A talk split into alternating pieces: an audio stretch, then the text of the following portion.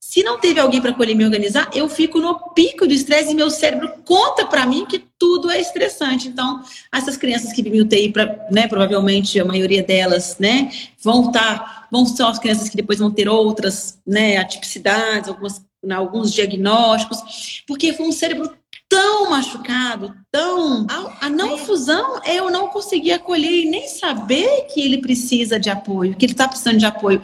Eu descobri na reunião da escola, a gente materializando, que está acontecendo alguma coisa com meu filho.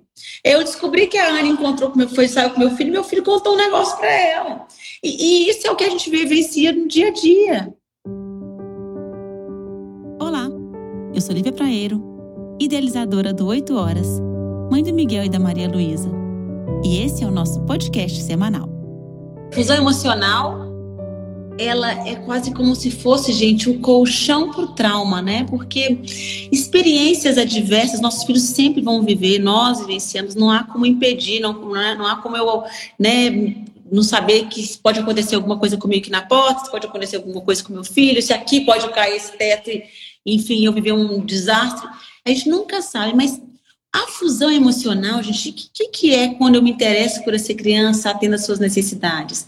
É eu ter a competência de conhecer tanto aquele indivíduo que quando ele passa por algo, eu percebo que ele não está bem, eu percebo que ele está diferente, eu percebo que ele está em estado de alerta, eu percebo que ele está assustado, eu percebo que ficou triste, eu percebo que ficou mudo, eu percebo que algo aconteceu.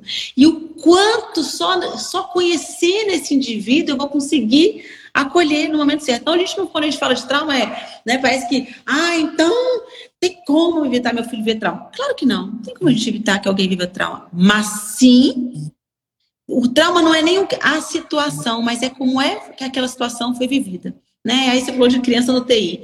O quanto que meu filho no TI, quando também vivenciei essa realidade, eu estava completamente desinteressada no sentido dele, preocupada se ele ia sobreviver, se ele ia ter sequela, se ia falar com tantos anos, se ia andar, preocupada com materializando uma criança saudável e bem, sem materializar ele bem emocionalmente. Em que momento que eu fui no TI e falei para meu filho, sinto muito de eu não estar com você aqui. Sinto muito de você não ter meu contato, meu corpo, meu colo. Né? O quanto que eu estava desconectada, enfim, gente, é assim, a gente vai, hora que a gente reconhece, a hora que a gente começa a tentar entregar. Mas só materializar assim. Então, trauma houve porque era uma, um bebê, num UTI, sendo manipulado, né? Tô, tô deixando bem assim, toscamente, só para a gente materializar o trauma ele foi manipulado, ele foi, né, claro, sobreviveu, né, e é saudável, mas o quanto isso não teve colo, quanto isso não teve colchão, quanto isso não teve. Eu estou no estresse. O que, que o, o, trauma é? O trauma, o que, que é o trauma? É uma, uma, uma ação de muito estresse que não teve alguém para acolher e me organizar. Se não teve alguém para acolher e me organizar, eu fico no pico do estresse e meu cérebro conta para mim que tudo é estressante. Então, essas crianças que vivem UTI, pra, né, provavelmente a maioria delas, né, vão estar, tá, vão ser as crianças que depois vão ter outras, né, atipicidades, algumas, né, alguns diagnósticos, porque foi um cérebro tão machucado, tão né? E, a gente, e a gente sem conhecimento, sem, né? E é isso que é lindo nesse trabalho seus, assim, de quanto mais a gente traz consciência e amplia o olhar para a maternidade, para o que é verdadeiramente importante, né? Quantas mães de UTI sabem o que está acontecendo nesse cérebro? Né? Tá preocupada, o que, é, o que é dito? Se vai andar, se vai falar, se vai não sei o quê, se vai sentar, e isso, isso, a gente passa a não ser importante se essa criança não está bem emocionalmente, se ela não tem um psique dela organizado. Ela vai ser um, um, ser doente para o mundo, andando, andando, gatinhando na hora certa, fazendo tudo que todo mundo queria na hora certa.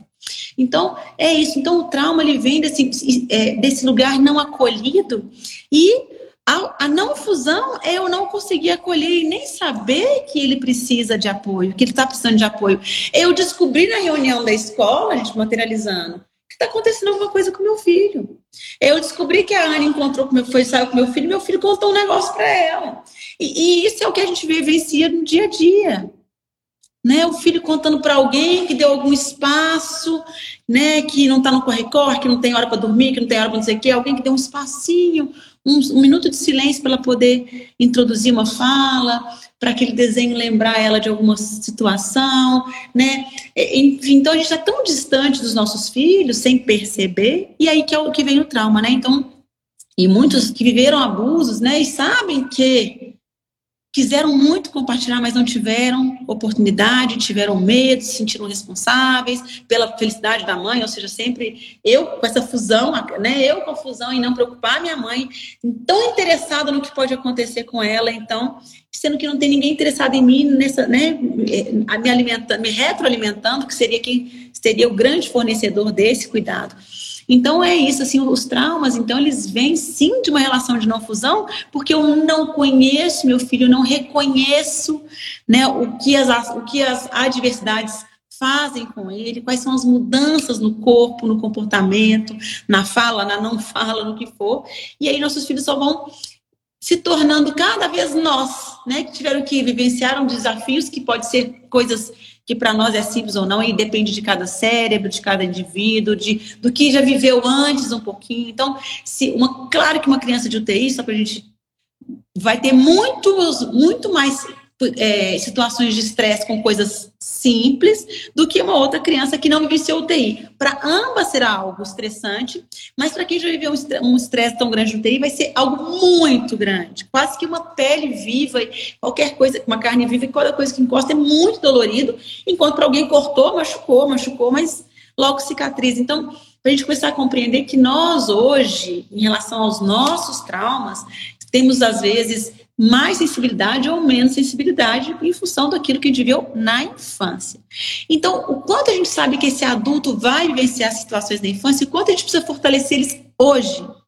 Porque um adulto que cai em depressão hoje, adulto, é de tanta falta de colchão que agora é uma hora que ele tem que estar tomado, cuidando de si e, e, e organizado. Não, eu estou indo entregue, esperando alguém me acolher. Porque isso é por quê?